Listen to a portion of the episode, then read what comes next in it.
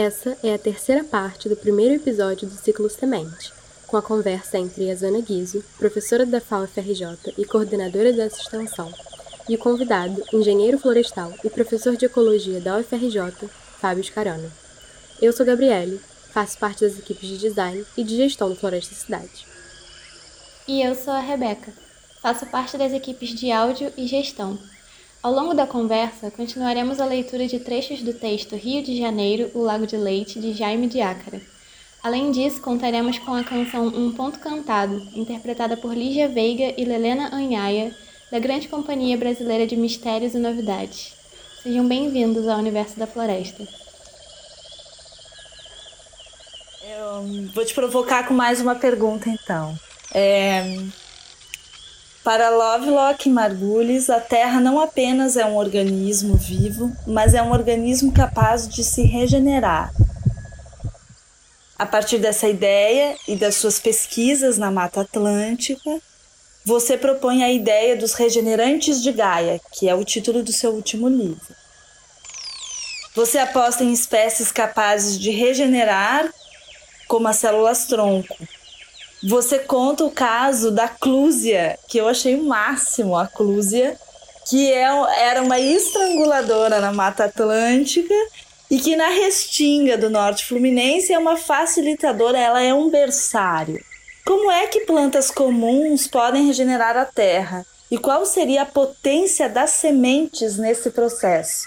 Eu te faço essa última provocação porque a gente está no, no bloco sementes e você abre aqui o nosso bloco semente, né? Então, como aprender com as plantas e com as sementes a criar essa membrana que a gente está falando aí e não dar com a cara na parede. Não, legal, obrigado, Yazana. Ótima pergunta, grata aí por, por lembrar desse livro pelo qual tenho muito carinho. Uh, e é um livro, ele, ele começou lá em 2011, 2012. Eu estava numa conferência na, é, na Academia de Ciências Alemãs sobre Gaia, justamente. E e, e cada um de nós levou um olhar diferente sobre a teoria.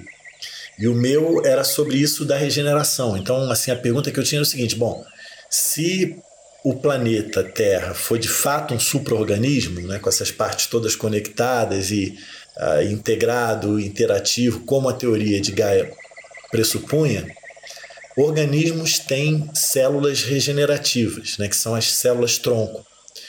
Então, a minha pergunta científica naquele momento era: bom, o que são as células tronco de Gaia? Né? O que seriam ah, ah, essas partes do planeta que teriam esse potencial regenerativo? E daí eu botei minha aposta nas plantas, porque as plantas são 99% da biomassa terrestre são plantas. Então eu imaginava que fosse mais fácil de encontrar.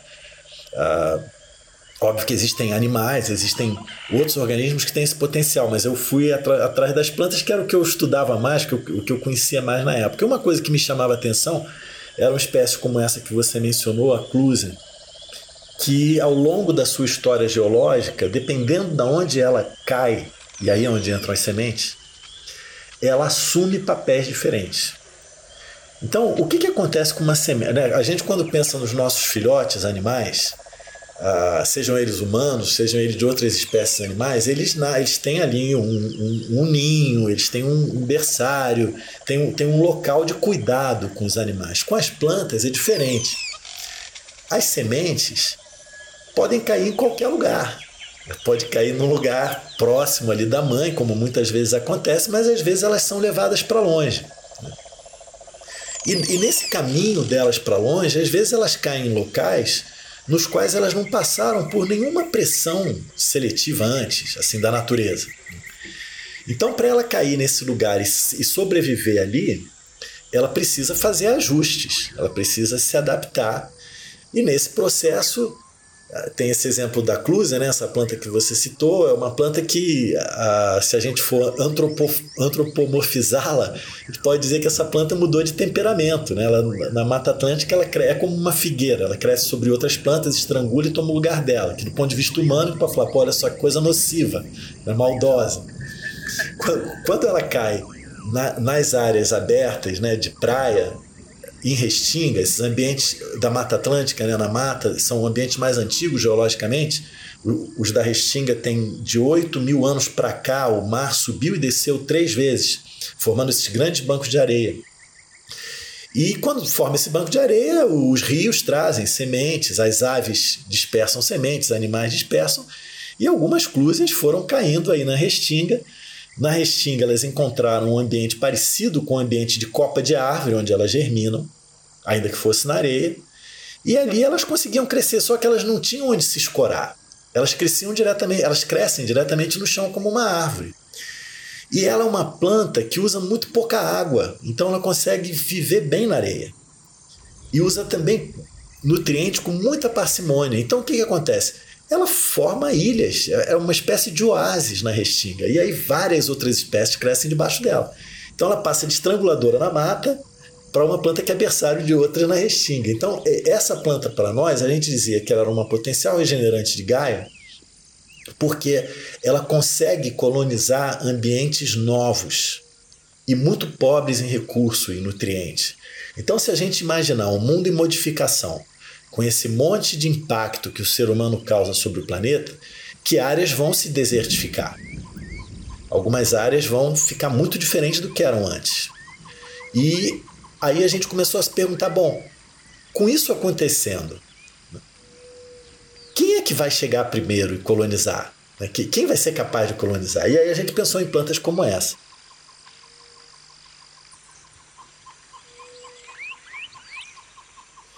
E aí a, a, minha querida amiga Ana Dantes, que tem né, a editora Dantes aqui do Rio, ela, ela, a gente discutiu sobre isso, ela me viu falar sobre isso desse ponto de vista científico. Aí lá atrás, foi 2012, 13, ela falou: ah, Fábio, você tem que escrever um livro chamado Regenerante de Gaia. E aí levou, sei lá, seis, sete anos, mas o livro saiu.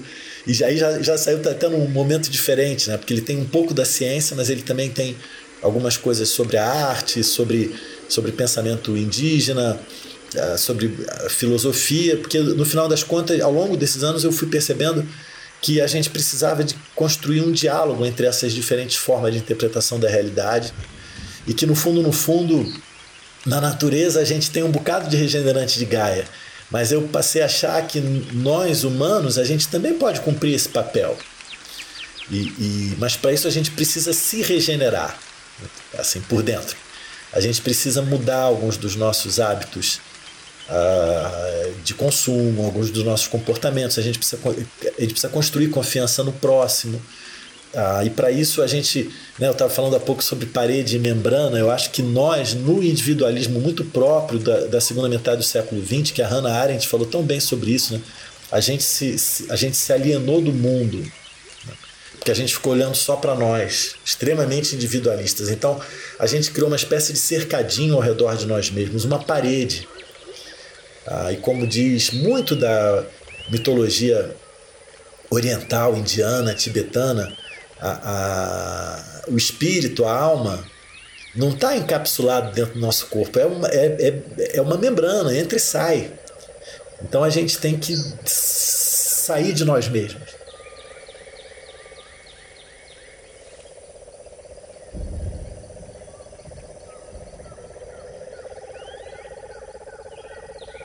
A geomitologia física é muito importante, porque os indígenas olham as estrelas não como reflexo, como mediadoras, orientadoras do tempo. Estamos levando esse novo diálogo do modo de pensar indígena à universidade.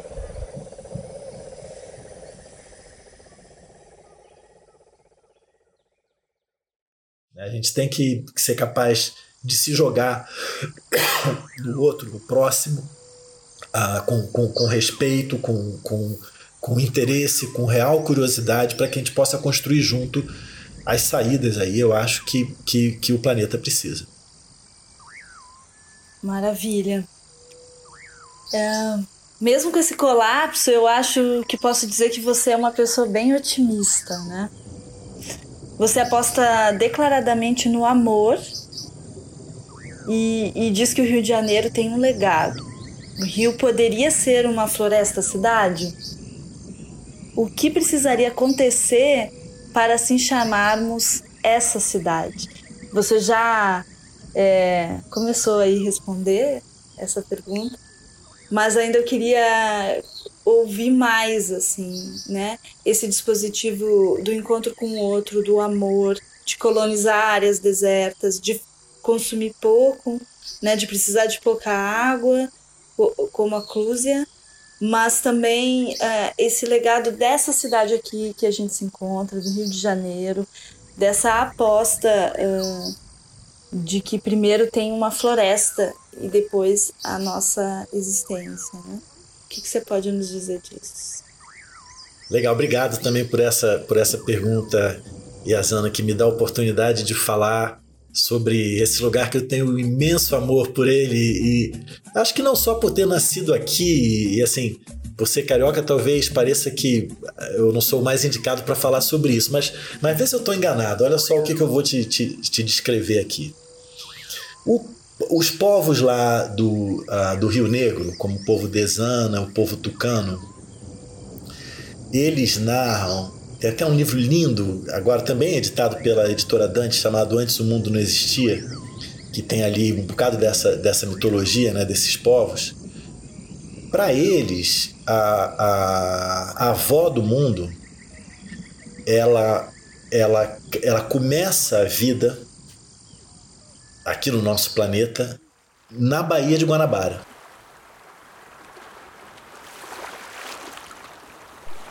No terceiro capítulo do livro, o Luiz Lama nos fala do Dia Apicopitaro, isso é, o Lago de Leite, lá no Rio de Janeiro, onde acontece a transformação da humanidade.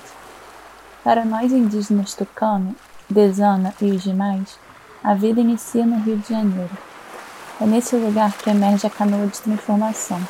As malocas começam a surgir no Lago de Leite. Para nós, Rio de Janeiro, o lugar da primeira maloca, é um importante território. Todas aquelas belezas, as serras, os lagos, as praias nas quais vocês se banham, são lugares sagrados para nós.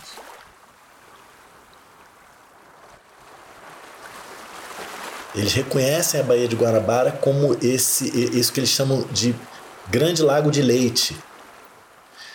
O pão de açúcar seria o seio da onde vem esse leite. E ali se encontra a primeira maloca, que é esse primeiro lugar na, na, na, na é, é, era essa canoa serpente, né, dentro da qual vinham uh, esses seres que, uh, que habitariam aqui o nosso planeta e eles começam a, a sua primeira maloca, a sua primeira casa na Baía de Guanabara.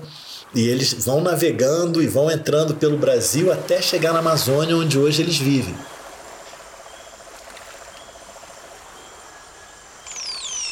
Então é incrível que esses povos que milenares da Amazônia enxergam na Baía de Guanabara o início de tudo. Como, de onde vem, né? Eu acho incrível assim essa visão. Eu converso com eles, eu fico encantado cada vez que o, que o, que o, que o Álvaro Tucano, por exemplo, conta essa história, eu acho a coisa mais linda. Então, essa é uma história. Deixa eu contar outra. O Américo Vespúcio, o grande navegador uh, florentino, quando ele, ele comissionado né, pelos reis de Portugal, ele fez uma viagem em 1502 aqui pela costa brasileira e ele, ele teria parado. Tem versões diferentes, mas a que eu mais gosto é que ele parou na Baía de Guanabara e ele ficou absolutamente encantado com, com, o, com o povo tupinambá e com a Mata Atlântica. Ele fez essa carta linda chamada Mundo Novo, ou Novo Mundo, Mundos Novos, em latim, para o rei de Portugal, uma carta que ele manda em 1503, e a carta conta desse lugar e dessas pessoas e fala o seguinte: olha só, essas pessoas aqui eu acho que elas amam muito elas mesmas porque andam nuas. Então, numa Europa cheia de roupa, ele vê aquelas pessoas todas andando nuas, para ele era sinal de amor próprio. E ele falava que, acho que por conta das festas regadas a cauinha, aquelas celebrações, ele achava que as pessoas se amavam umas às outras. E como todo hábito de vida era em relação à natureza, era ligado à natureza, ele falava do amor dessas pessoas pela, pela natureza. Essa tríade, amor a si mesmo, amor ao próximo, amor à natureza, está presente em várias visões, uh, em, em, em várias cosmovisões do sul global. O Américo enxergou isso nessas pessoas, escreve isso na carta. E eu sempre me perguntei, quando eu era garoto, por que, que o nosso continente não se chama Colômbia? Não, não foi o Cristóvão Colombo que chegou primeiro? Se chama América por causa dessa carta do Américo Vespúcio. E, e, a gente, e, e a América é conhecida como o Novo Mundo, não é porque foi o último pedaço de, de, de, de geografia a ser, a, a ser encontrado pelos europeus, mas se chama Novo Mundo por causa da carta. A carta dele projetava um sonho, um sonho de se viver num lugar onde com, com pouca lei, ele, ele não via lei aqui, ele achava que essas pessoas é, não tinham exatamente uma, um, um, um Deus único, né? a, a, e ele achava isso um barato. Ele falou: Olha, eu acho que a Europa tem muito a aprender com essas pessoas daqui. Então, e, e, esse livro, essa carta do Américo, influenciou tremendamente um livro que sairia 13 anos depois, chamado Utopia, de Thomas More. Então, eu tenho para mim que a utopia do Américo Vespúcio é a grande utopia dos últimos 500 anos. E a gente não a seguiu, pelo contrário, a gente dizimou esses povos que aqui viviam. Né? Os europeus aqui que chegaram, resultou nisso, a gente, a gente perdeu o contato com essas pessoas, né? a gente perdeu o contato com, com essa forma de ver e de pensar. Então, eu acho que o Rio de Janeiro é essa floresta cidade, porque indígenas lá da Amazônia vêm aqui o início do mundo, porque esse europeu que veio lá do outro lado do mundo, ao passar por aqui, ele viu nisso aqui um futuro.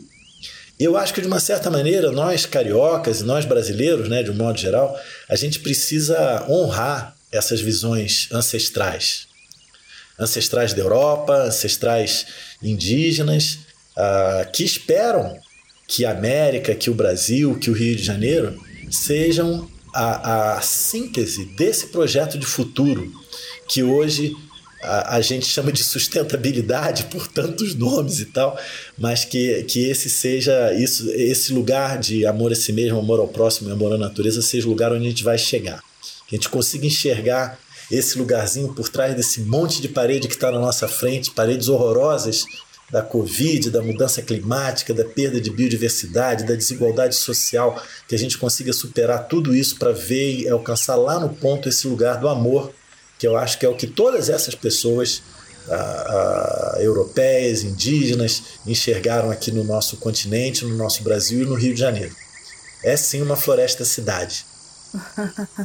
eu gosto, a gente tem parceria com o pessoal da Gamboa nesse podcast, né? E a Lígia, que é uma parceira uh, muito perto do projeto da Companhia de Mistérios e Novidades, é, de teatro, ela sempre fala uma frase que, que me move muito, que ela diz assim, futuro só se faz com presente.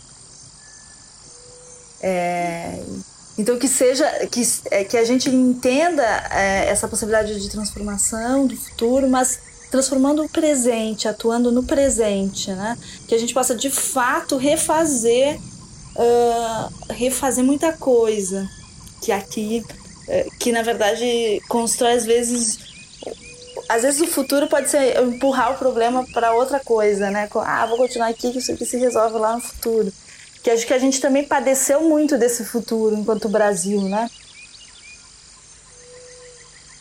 Esse, esse livro que você cita, é, da utopia, é o berço do urbanismo, por exemplo. A gente começa as ideias de um certo tipo de urbanismo mais utópico, né? É, de criar esses modelos de cidades futuras, né? A partir desse livro. Muito importante para o campo do urbanismo esse livro. Mas também eu, sendo uma herdeira do urbanismo, né? Eu tenho um certo receio dessa, dessa projeção idealizada num futuro e, e a pouca prática uh, real de uma reverberação entre os corpos do presente. Né? Como puxar essa utopia para o presente e ficar com essa frase: futuro só se faz presente. É verdade, não, eu, eu, eu, eu concordo. E ao mesmo tempo, eu acho, como Platão dizia também, que a gente precisa projetar o futuro para a gente fazer a coisa certa no presente. Então, pensar no futuro pressupõe uma ação presente. Né? E eu tenho para mim que a grande ação que a gente precisa fazer no presente é a ação da regeneração. A gente tem que se regenerar como espécie e, e, e eu acho que a gente tem que trabalhar nessa regeneração da natureza. Aliás, não é à toa, acho também muito interessante que a ONU declarou essa década, que começa nesse ano de 2021, como a década da restauração ecológica. É, é momento da gente recuperar, da gente é, cicatrizar várias das feridas que a gente fez sobre o planeta. E aproveitar e, e, e ter em mente que para a gente fazer isso, a gente precisa cicatrizar as nossas próprias feridas. Precisa se regenerar, precisa se, se encontrar como espécie, se encontrar como, como, como humanos e humanas e, enfim, trabalhar junto né, para essa transformação. Maravilha! Ficamos com essa possibilidade aqui. Te agradeço muito pela participação no podcast. Espero te encontrar em próximos. Legal, Yazana. Muito obrigado. Eu que sou grato mais uma vez pela chance. Uma satisfação enorme estar aqui contigo. Uh, espero que em breve a gente possa se ver ao vivo.